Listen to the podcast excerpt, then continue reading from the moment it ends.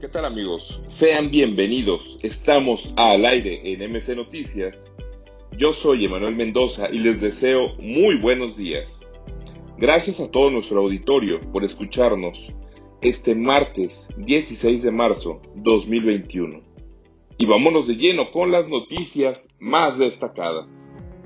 Iniciamos con este tema del semáforo COVID-19, en donde Sonora se suma a los estados que están ya en semáforo verde. Hay 21 en amarillo y 8 en naranja. Chiapas, Campeche y ahora Sonora, como lo mencionamos, están en verde.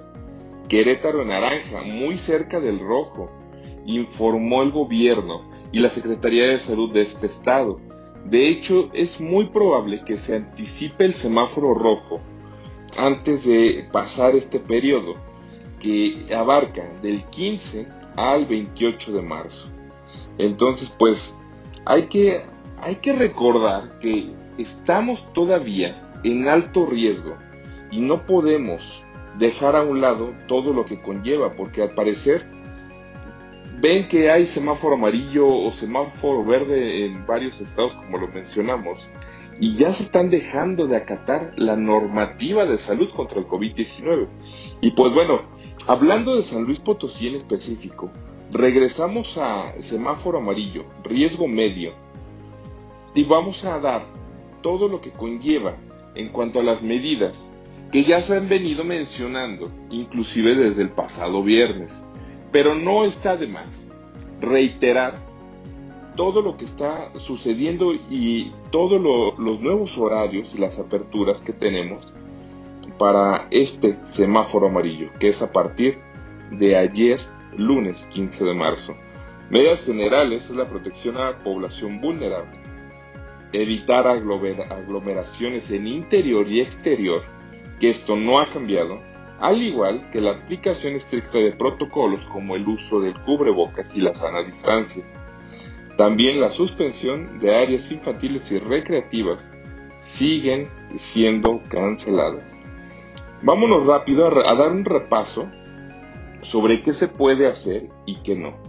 Entonces, tenemos que los hoteles y servicios de hospedaje tienen un aforo del 70%. Restaurantes, cafeterías y servicios de alimentos, el aforo es del 50%, con sana distancia, y el cierre es a las 24 horas. Deben de tener la aplicación estricta de protocolos de seguridad sanitaria, todo lo que vamos a mencionar, porque al parecer aún no se aplicaba el semáforo amarillo y ya todos tenían China libre, por decirlo de esta forma. Supermercados, mercados, abarrotes, tiendas de conveniencia, etcétera, en este rubro, cierra a las 22 horas, se amplía de las 8 a las 22 horas una persona por familia, a las que van al súper. Protección a población vulnerable, que ya lo hemos mencionado también, a nuestros adultos mayores, personas embarazadas, y el aforo es del 50%.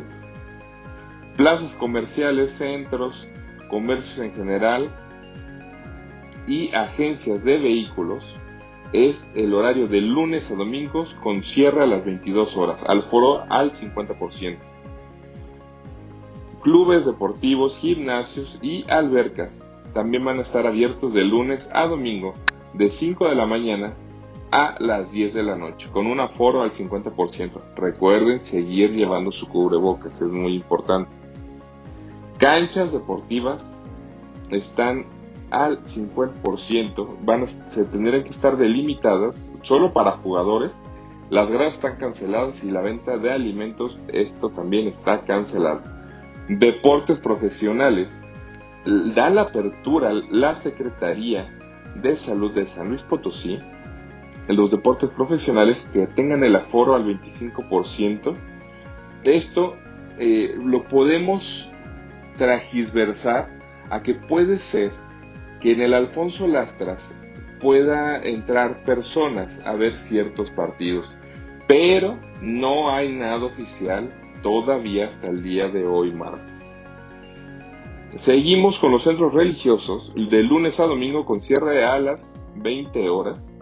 aforo del 50%, peluquerías estéticas y barberías de lunes a domingo con cierre a las 22 horas, aforo al 50%. También se amplió el horario, al igual que en spa y centros de masajes. De igual de lunes a domingo, cierre a 22 horas, aforo al 50%, solo con citas sin acompañantes. Importante, parques de 6 a 6, o sea, de 6 de la mañana a 18 horas. Solo actividad física individual, nada de grupos, los lunes van a permanecer cerrados y el aforo es del 50%.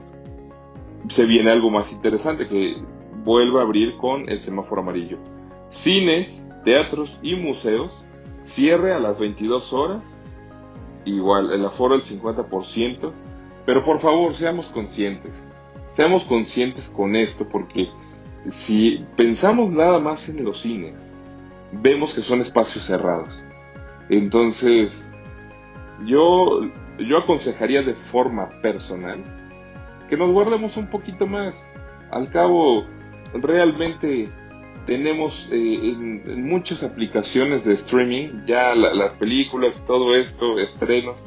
Entonces vamos a esperarnos un poquito más porque esto creo que sí, aunque debemos de apoyar a, todo este rubro, pero son espacios cerrados, yo insisto, y, y creo, yo en forma personal, quiero decir que yo desde el viernes veo a personas que andan caminando en la calle sin cubrebocas, hay muchas personas, personas en bares, y todavía el semáforo amarillo no aplicaba. Entonces, pues vamos a ver cómo, nos va. Parajes, balnearios, operadoras y paseos turísticos tienen un cierre a las 18 horas.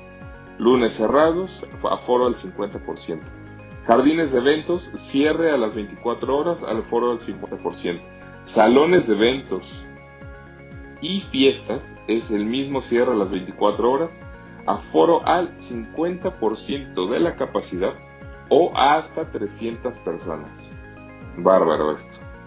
Centros nocturnos, bares, casinos y cabarets, cierre a las 24 horas, aforo al 40%. Esto también se me hace terrible eventos de concentración masiva y o cualquier espectáculo 25% de la capacidad del espacio. Actividades suspendidas, plazas públicas, educativas presenciales. Y fíjense que es muy chistoso cómo eh, tenemos apertura en centros nocturnos, pero la educación no se le da el mismo valor. Es, es muy de pensarse, ¿no? También el, el que los políticos ahora en elecciones no tomen medidas, pues suena bastante raro que estemos en semáforo amarillo en casi toda la República cuando se empiezan estas campañas a la gubernatura. Pero bueno, ah, me gustaría mencionarles el horario que es de los eh, parques Tangamanga, para que estén enterados a todos aquellos que les interesa hacer ejercicio. El horario es de martes a domingo, de 6 a 18 horas, como ya lo mencionamos. Pero a las 5 de la tarde es la última hora de acceso, no a las 6. Recordemos que a las 6 se cierra y ya no debe haber nada. Los lunes permanecerán cerrados. Esto fue a partir del lunes 15 de marzo, que bueno, permanece cerrado, pero hoy ya podemos ir a hacer ejercicio. Tenemos hasta las 6 de la tarde para poder estar eh, asistiendo al Parque Tangamanga a hacer algo de ejercicio. Eh, están prohibidas las actividades grupales en estos mismos parques. Y eh, algunas canchas van a estar suspendidas por esto mismo porque no, no puede no puede estar este pues hay no, no debe haber juego de grupo. Actividades permitidas entrenamiento funcional individual correr trotar o caminar y el ciclismo. También eh, los servicios de salud nos informan, estamos en semáforo amarillo. Significa, el riesgo de contagio de COVID-19 es medio, pero no bajes la guardia. Usa cubrebocas en todos los espacios y en todo momento si interactúas con otras personas. Evita tocar tu cara. Lávate las manos frecuentemente con agua y con jabón. También yo les aconsejo que carguen su botecito de alcohol y su gel de manos en el carro para cada vez que se bajen a la tienda, al cajero o al, banco, en, muchos casos que, pase más a, otros tipos de movimientos o al supermercado, cárguense su botellita de alcohol, no, no pasa nada y desinfectese bastante bien de pies a, cabeza o y viceversa. Y creo que así podemos evitar llegar a evitar a estos contagios. Y llegamos al segmento de más noticias importantes, como lo hemos venido manejando con anterioridad. Y voy a empezar con este candidato a la gubernatura de San Luis Potosí, Octavio Pedrosa, que va por la coalición PRI, PAN, PRD, Conciencia Popular, en donde presenta ya varias acciones y, está siendo bastante interesante, no que los demás candidatos no lo sean, pero es más interesante hablar de la seguridad cuando realmente en San Luis Potosí estamos muy inseguros, cuando vemos que diario hay balaceras, como en Valles, eh, acaban de disparar a quemarropa y sin piedad una estación de policía. Vemos que hace 15 días, si no mal me equivoco, hubo una balacera bastante fuerte en el mismo valle. Y en la capital de San Luis Potosí, así como en Soledad de Graciano Sánchez, tiro por viaje, vemos ejecuciones a diestra y siniestra. Y ni el gobernador Juan Manuel Carreras ni nadie está haciendo nada para poder detener la ola de violencia tan intensa que se vive en la entidad potosina. Entonces, Octavio Pedrosa lo menciona así, acciones para la seguridad de nuestro Estado, y lo enumera. Número uno, creará el fideicomiso estatal para la seguridad pública. Dos, lograremos, así lo menciona el texto, cero impunidad por medio de una fiscalía y un sistema de justicia coordinados. 3. Fortaleceremos el sistema de acceso a la justicia para las mujeres. Me voy a detener un poco en este punto.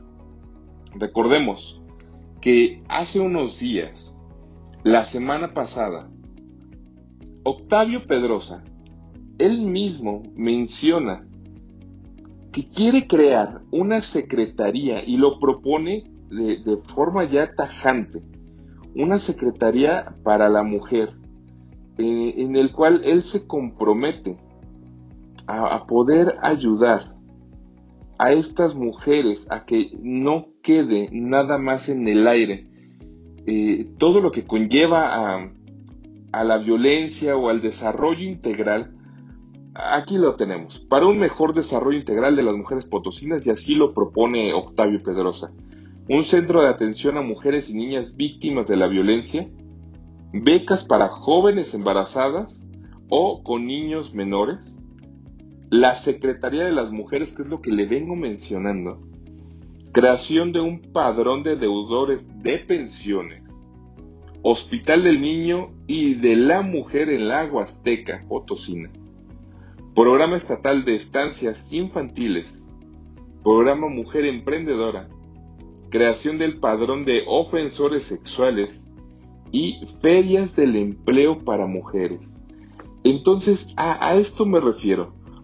En este tercer punto, en el cual este candidato, Octavio Pedrosa, sigue hablando eh, a favor de las mujeres, y ya, ya lo está haciendo, porque ya presentó la iniciativa, es una iniciativa ciudadana que presenta hacia el Congreso del Estado, y, también pueden ver en nuestro portal de MC Noticias las entrevistas que hemos tenido en las ruedas de prensa.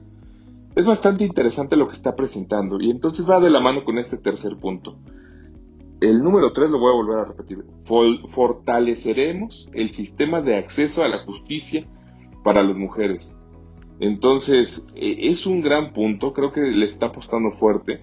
Los demás candidatos traen otras banderas, no quiero, no quiero decir que no es nada importante las propuestas de los demás.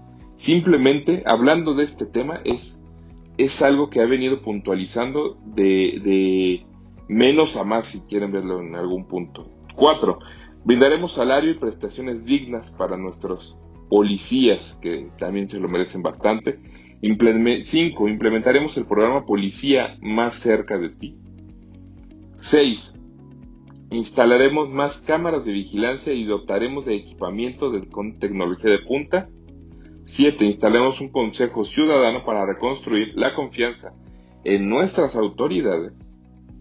8. Modernizaremos los centros de reinserción social. Y hasta ahí son los puntos que menciona Octavio Pedrosa para acciones para la seguridad de nuestro estado de San Luis Potosí. Yo quiero recalcar, para que no vean que está muy tendencioso esto hacia la coalición, esta parte de las cámaras de vigilancia y, dotar el equipamiento de tecnología de punta y la parte de, los policías y del Consejo Ciudadano ya son cuestiones que se están haciendo actualmente con el gobierno municipal de San Luis Potosí, lo cual viene trabajando el equipo de Javier Nava Palacio desde hace un tiempo. Esta parte del Consejo Ciudadano ha funcionado de manera muy positiva, ya que es una aportación para poder cuidarnos entre vecinos.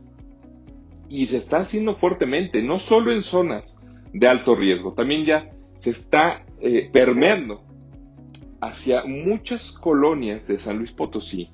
Y creo que es algo hacia donde debe de ir el Estado. Y que si ya dos personajes de la política potosina lo están viendo y lo están plasmando de esta forma, creo que es lo adecuado. Y los demás candidatos tienen que ver ampliamente el panorama sobre esto. Y yo creo que en estas elecciones 2021 yo creo que ya vamos a quitarnos de tapujos, ¿no? Porque los votantes, los potosinos, los ciudadanos como tal, ya no nos ven la cara. Por lo tanto, tienen que ser propuestas reales, que no, no se quede nada más en lo dicho. Entonces, vaya, si ya se están presentando estas propuestas, ojalá que Javier Nava, que ya lo, lo está haciendo en la capital y que ahora va por una reelección por parte de Morena, y su candidata es Mónica Liliana, ojalá que lo tome en cuenta. E, este tipo de, situaciones que, comenta Octavio Pedrosa. Entonces, vamos a, seguir con más noticias, pero sí vamos a, a puntualizar que vamos a seguir muy de cerca todo lo que están comentando los candidatos para el que llegue a ser gobernador del estado de San Luis Potosí, podamos realmente los ciudadanos exigir lo que nos están prometiendo. Y pues bueno, vámonos a más noticias. Como ya lo mencionamos, la OMS pide continuar con el uso de la vacuna de AstraZeneca ante las suspensiones en Europa.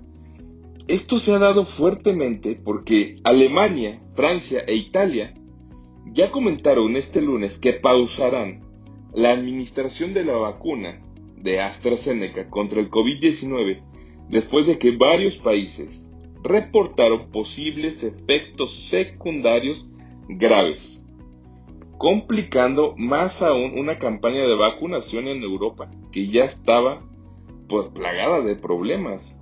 Dinamarca y Noruega por su parte detuvieron la inoculación la semana pasada tras reportar casos aislados de hemorragia, coágulos sanguíneos y un recuento bajo de plaquetas.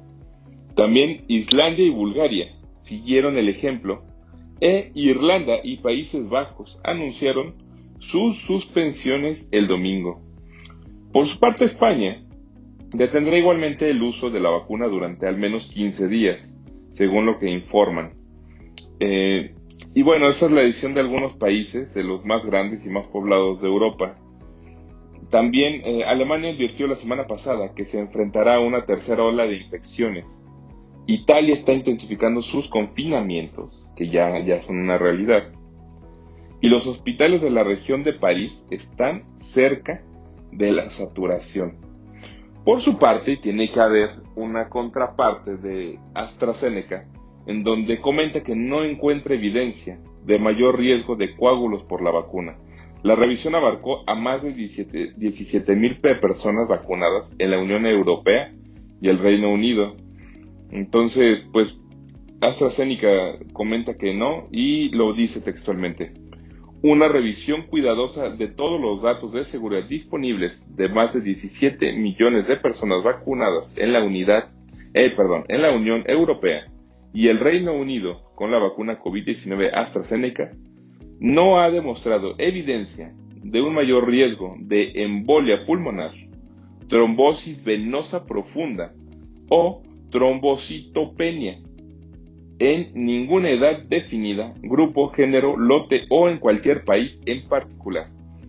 Y pues bueno, esto es lo que afirma este comunicado. Y esperemos ver eh, pues en qué resulta, ¿no? Porque pues aquí en México no, no se va a dejar de, hacer nada e inclusive si nos vamos a, más noticias, todos los adultos mayores estarán vacunados contra el COVID-19 en abril, según comenta López Obrador. El presidente Andrés Manuel López Obrador reiteró que a finales de abril estarán vacunados al menos en primera dosis todos los adultos mayores de 60 años del país. Y lo dice así textualmente. Reunión de salud dedicada al Plan Nacional de Vacunación. Se cumplirá el compromiso de tener vacunados a más tardar en mes y medio, por lo menos con una primera dosis, a todos los adultos mayores de 60 años del país. Esto lo comenta en sus redes sociales a través de la plataforma Twitter y según el Instituto Nacional de Estadística y Geografía, alias INEGI mejor conocido, en México residen 15.4 millones de personas de 60 años o más, de las cuales 1.7 millones viven solas. Entonces, pues, este ya es un tema, porque ha sido bastante controversial el cómo se está manejando este tema de la vacuna, inclusive en San Luis Potosí, en la ciudad o en el estado en donde vivimos, es muy, mm, ¿cómo llamarlo? Impresionante que en donde hay más personas, hay más contagios, está más desbordado el tema de la salud por el COVID-19, es donde menos están vacunando o están vacunando nulamente. Hemos visto que en Santa María, en Mezquitic, este fin de semana eh, estuvieron en Río Verde, vacunando a las personas de, este, de estos municipios. Y varios potosinos de la capital o de Soledad, desesperados, han ido a buscar estas vacunas y es donde se vuelve un desastre. Creo que los gobiernos no, en México, en México, no me voy a ir más allá, en México no están tomando la seriedad que corresponde a este tema. Pues bueno, vamos a ver eh, en qué resulta, porque aquí en San Luis Potosí, aunque ha disminuido esta, esta cantidad de contagios, pues recordemos que el día de ayer el conteo de fallecidos o de muertes por esta enfermedad fueron 13 personas y 13 personas realmente no es un número tan bajo. Si lo, nos ponemos a ver, hay que ser muy conscientes de lo que equivale a 13 personas. Entonces, hay que cuidarnos, insisto, mantengamos la sana distancia, el uso del cubrebocas. Pero bueno, vamos a seguir con internacional, en donde Pekín, China, envuelta en su peor tormenta de arena en una década. Eh, las fotografías están bastante y, pues interesantes y, terroríficas hasta cierto punto, ya que menciona que las fuertes ráfagas de viento de entre 18 y 34 metros por segundo y de nieve provocaron que nueve personas murieran en la provincia de Dungovy.